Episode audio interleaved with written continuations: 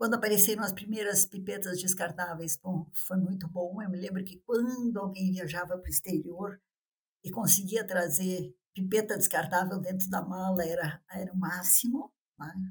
Eh, apareceram os primeiros modelos com a ampola na frente, enfim, nós olhávamos aquilo com muita curiosidade, mais ou menos como um sonho de consumo, né, porque a gente não tinha trabalhávamos com as pipetas, tínhamos que ter todo um esquema de esterilização, né, de autoclave para esterilizar, para reutilizar.